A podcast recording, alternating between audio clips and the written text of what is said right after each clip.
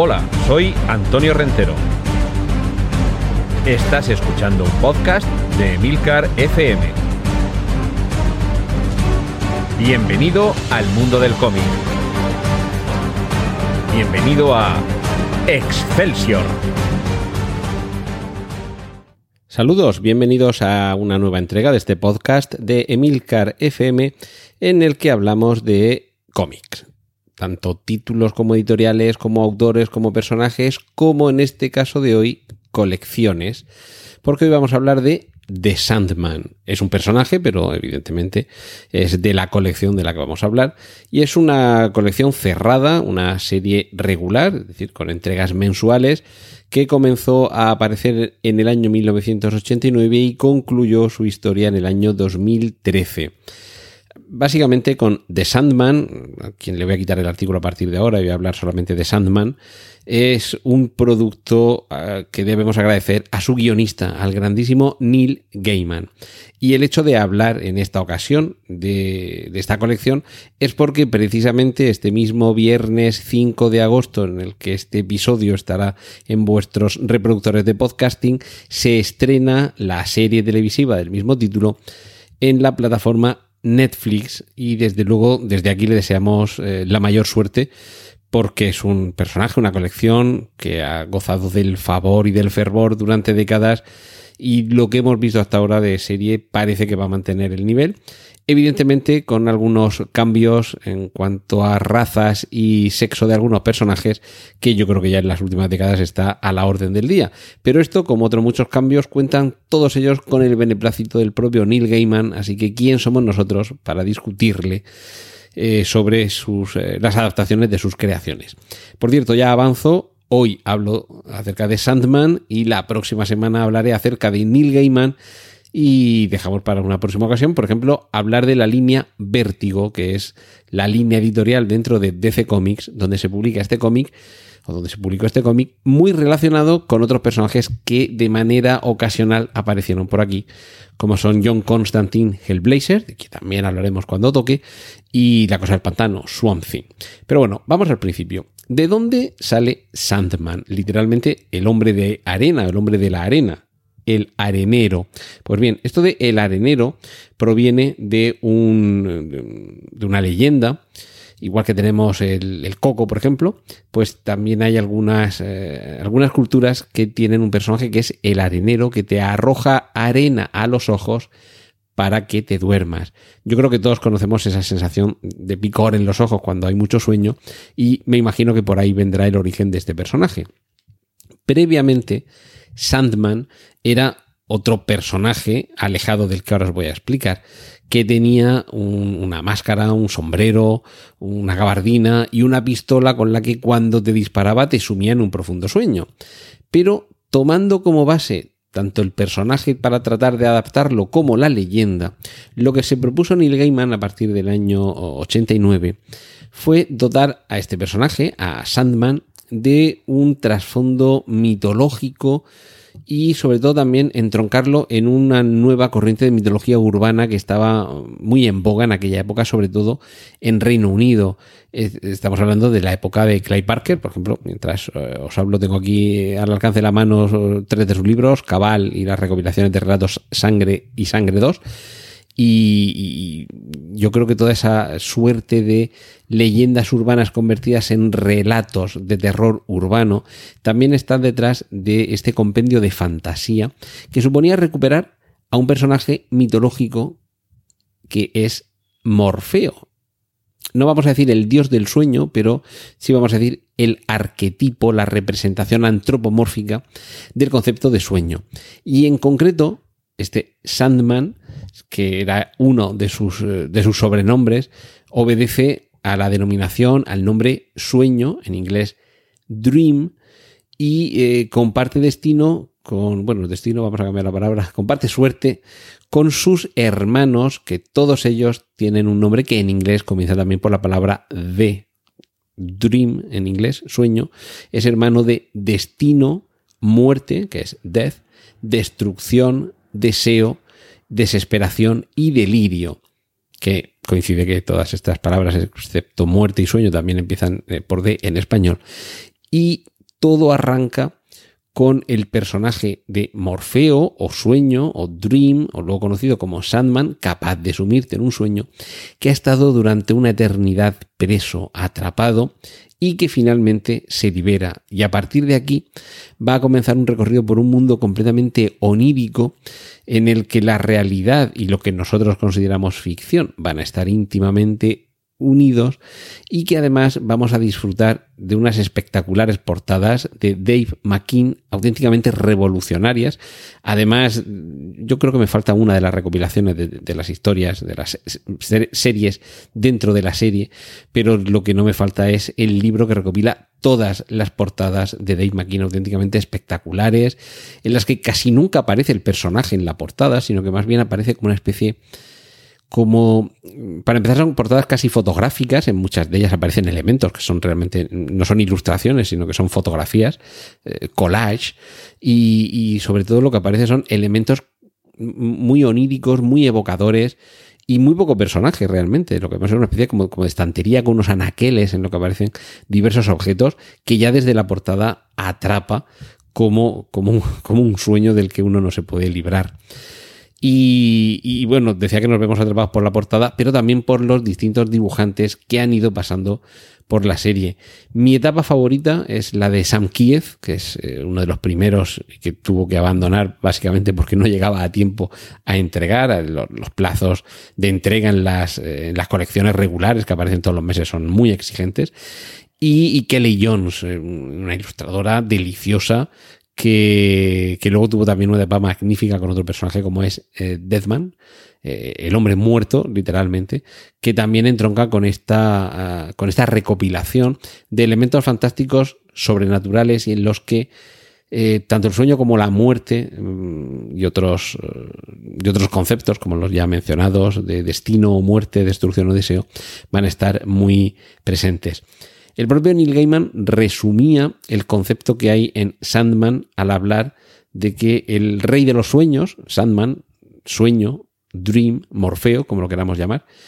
va a aprender que uno debe cambiar o morir y debe ser responsable con la decisión que toma, sea una o sea otra. Y es ese proceso el que vamos a descubrir de la mano de un personaje que ha estado atrapado, alejado de la influencia que sus poderes pueden tener sobre, sobre los seres eh, humanos.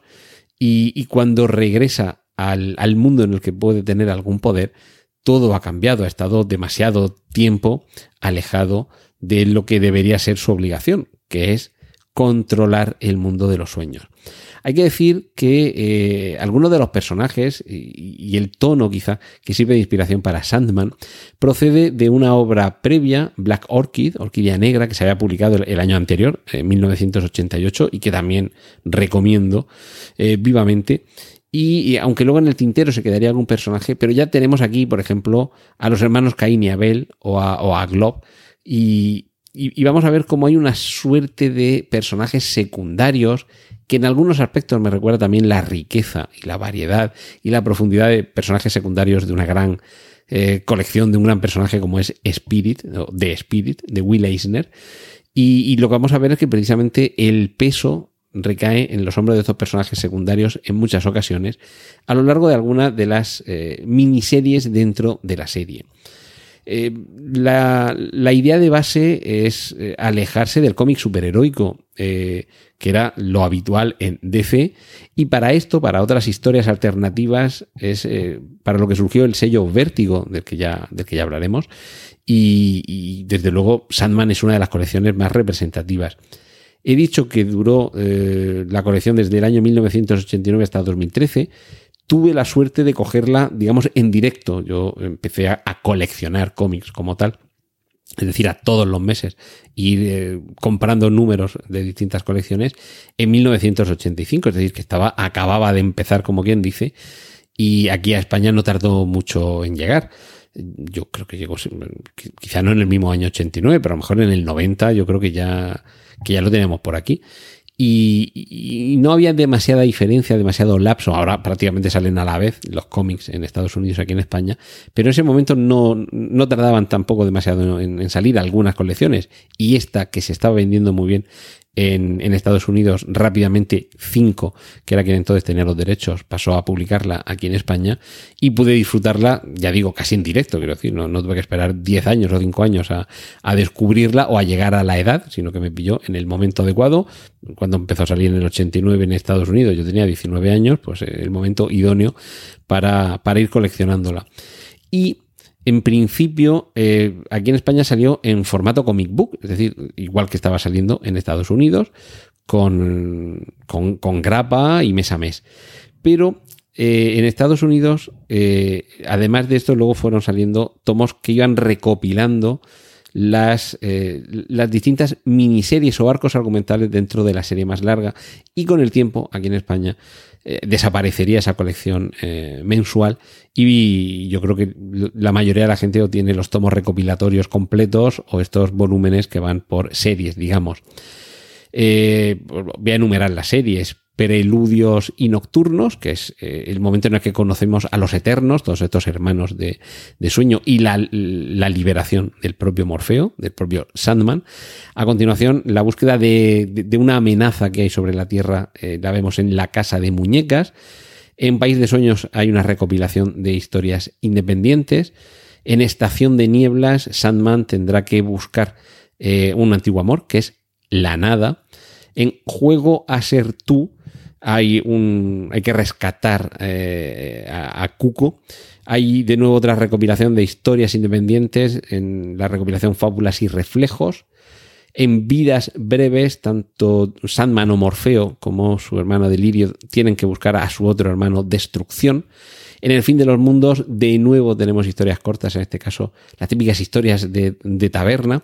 En las benévolas tenemos la búsqueda de la venganza por la muerte y desaparición del hijo de, Hipólita Hall.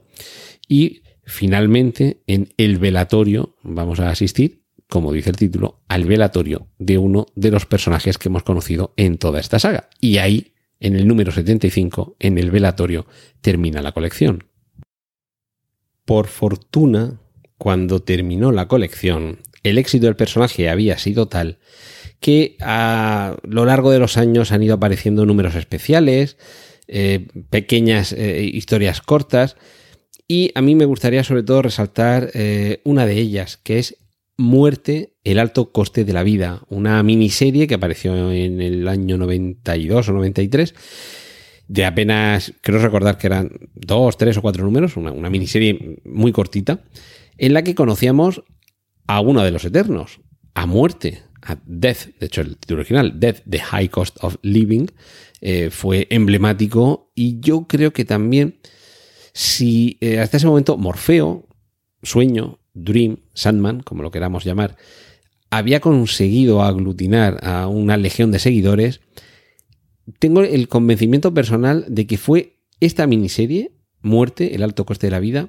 la que consiguió mm, potenciar todavía más la, base de amantes de este universo eh, creado por Neil Gaiman por lo atractivo de su personaje protagonista. Un personaje protagonista femenino, eh, pispireto, mm, con aspecto gótico. Todavía no he descrito a Sadman, pero bueno, un chico joven, paliducho, moreno, con pelo largo, eh, vestido de negro. Y Muerte, su hermana, era una joven muy atractiva, que se entronca con parte del estilo eh, gótico, piel muy blanca, labios pintados de negro, eh, ojos con una pintura también muy oscura, eh, pelo moreno y una vestimenta que, aunque luego va cambiando, pero habitualmente la vemos con unas mallas negras y una camiseta de tirantes negra. Y, resulta tremendamente atractiva y creo que también, mm, además de atraer al público masculino, también supone justo en ese momento, ya digo año 92 o 93 cuando se publica,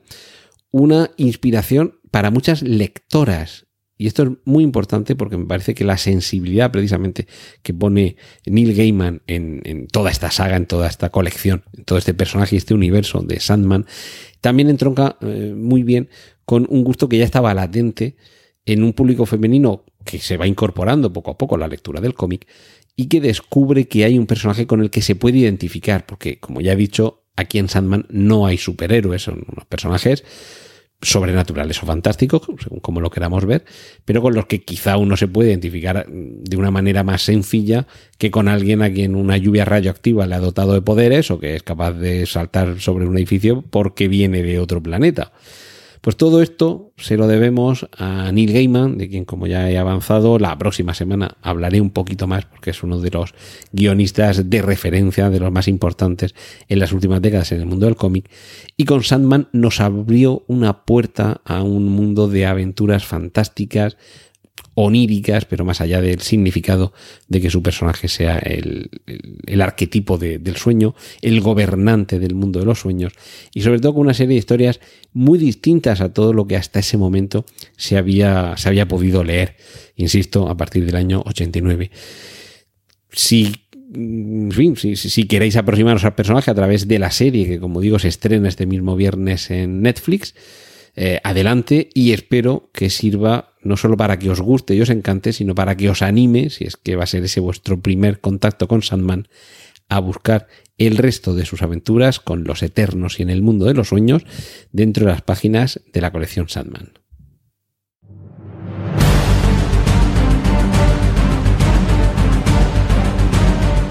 Has escuchado Excelsior, un podcast de Antonio Rentero para Emilcar FM. Puedes escuchar más episodios y contactar con nosotros en emilcar.fm barra extensión.